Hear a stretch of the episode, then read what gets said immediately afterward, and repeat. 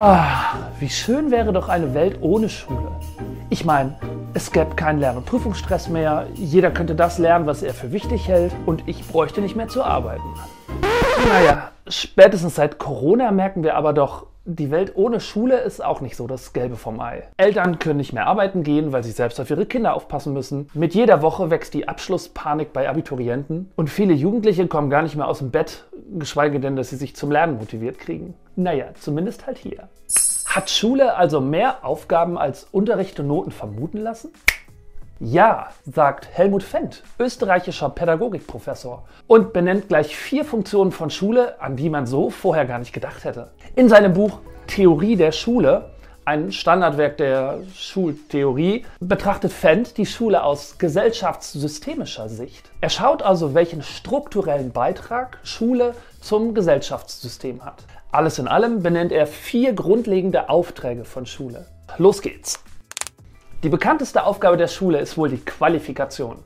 Mit Recht steckt da Qual drin, bedeutet aber vor allem die Vermittlung von Wissen und Fertigkeiten. Schule qualifiziert Schüler dazu, sich zukünftig ihren Lebensunterhalt selbst zu verdienen und einen Beitrag zur Gesellschaft zu leisten. Nicht zu vergessen ist auch, dass Staaten durch Qualifikation ihre Wirtschaftskraft stärken. Das wird gleich nochmal relevant. Im Kontext der Qualifikation fällt oft das Wort Lehrplan, auch Curriculum genannt. Dies beinhaltet alle relevanten Inhalte und um genau zu sein, alle von oben als relevant vorgegebenen Inhalte. Man spricht deshalb auch von Kanonisierung oder kanonisiertem Wissen. Gut, Wissen hat der Bengel, jetzt muss man die Manieren beibringen. Viel zu wissen genügt nämlich nicht. Jede neue Generation muss auch in die Gesellschaft eingefügt werden. Und dies geschieht systemisch betrachtet durch die Sozialisationsfunktion. Alleine steht die Schule damit ja nicht da. Eltern starten das Ganze meist und werden deshalb auch mit Fug und Recht als primäre Sozialisationsinstanz bezeichnet. Schule ergänzt dies dann als sekundäre Sozialisationsinstanz. Man könnte auch sagen, sie ist Ort der gesellschaftlich kontrollierten Sozialisation. Unter die Schulfunktion der Sozialisation fällt etwa der schulische Erziehungsauftrag, wenn es zum Beispiel um Pünktlichkeit oder respektvollen Umgang miteinander geht. Bisher ist alles top. Schüler lernen, werden sozial integriert. Jetzt aber Schluss mit dem Feenland. Wir reden über die Selektionsfunktion. Selektionsfunktion. So hart dieses Wort klingt, so fies ist es nämlich auch. Schule ist kein Ort der Gleichheit, sondern sie hat den gesellschaftlichen Auftrag, auszuwählen und zu sortieren.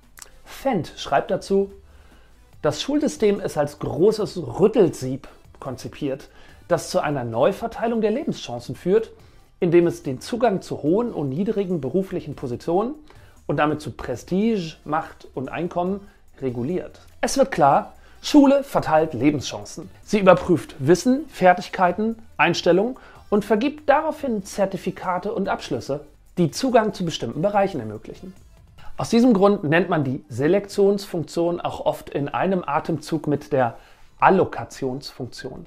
Schule weist Schüler also auf spezifische gesellschaftliche Bereiche zu. Und ihr merkt hier deutlich den gesellschaftssystemischen Blick von Fendt. Aus pädagogischer Perspektive heißt es ja immer, man muss jeden Schüler bestmöglich fördern, ihm die besten Zugangschancen zu allen möglichen Berufen seiner Wahl geben, auf Notendruck verzichten und viel motivieren. Aber stellt euch vor, wie es ohne Selektionsfunktion wäre. Jedes Jahr schwärmt eine riesige Meute Jugendlicher auf den Uni- und Arbeitsmarkt bei begrenzten Plätzen. Wonach sollte man sonst sortieren, wenn nicht nach Leistung? Etwa nach Schuhgröße? Die Selektionsfunktion ist die komplizierteste und wohl auch schizophrenste Funktion von Schule. Schule soll individuell fördern, charakterlich bilden, ermutigen, Chancen und Aufstiegsmöglichkeiten bieten und gleichzeitig selektieren und aussieben. Das ist ein Widerspruch, der auch an Schule nicht ungemerkt vorbeigeht.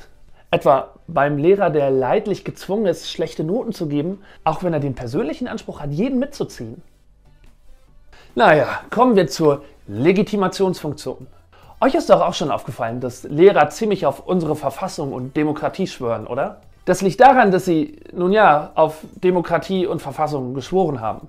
Denn Aufgabe von Schule ist es, das bestehende gesellschaftliche System zu bewahren und in die nächste Generation zu überführen. Und dazu gehört auch, Schüler für die bestehende gesellschaftliche Ordnung zu gewinnen. Beispielhaft für diese Schulfunktion steht etwa die prominente Rolle der Demokratie. Gut, vier Funktionen. Sind das alle? Nee. Also schon nach Fendt. Aber es gibt ja auch noch andere Soziologen. Wir hätten etwa die administrative Funktion von Schule, die als Behörde einen Verwaltungsauftrag hat. Oder die kustodiale Funktion, Schüler zu behüten. Diese kann man ganz gut als Ergänzung zu Fans Schulfunktionen benennen. Bleibt die zentrale Frage, kommt Schule diesen vier Aufträgen nach? Jein.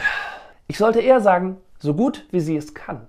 Das ist übrigens auch eine beliebte Prüfungsfrage, die jedoch je nach Bundesland und Schule unterschiedlich beantwortet werden muss. Schauen wir dafür noch mal kurz auf PISA, also die PISA-Studie.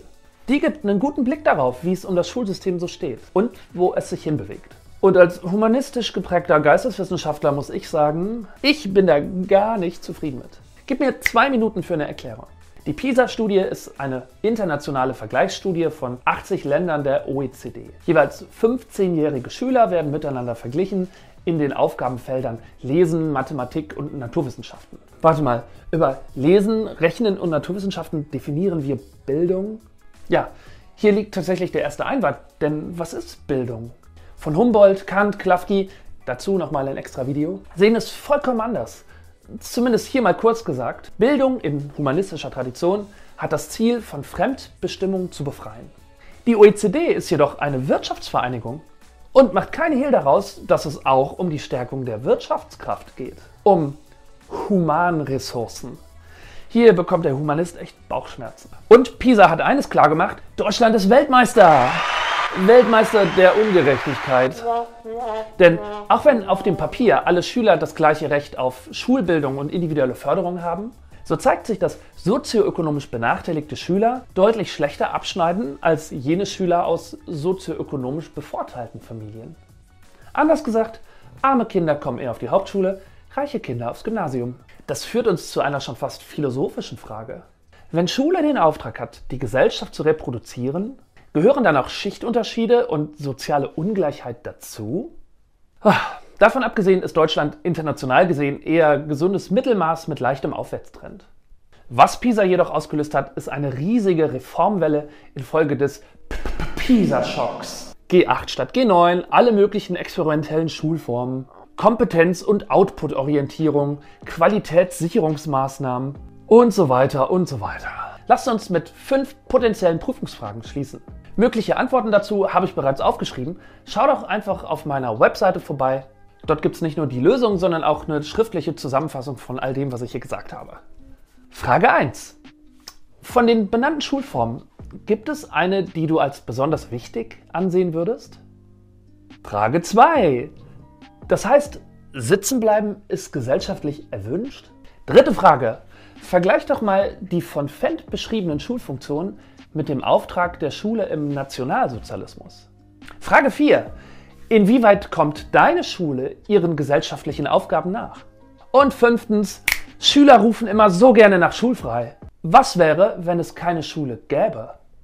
Und da sind wir auch jetzt schon wieder bei unserer Ausgangsfrage, die du safe beantworten kannst. Falls du mehr Wissen oder die Zusammenfassung haben willst, schau doch mal kurz auf meiner Webseite vorbei. Dir viel Erfolg und bis bald. Tschüss!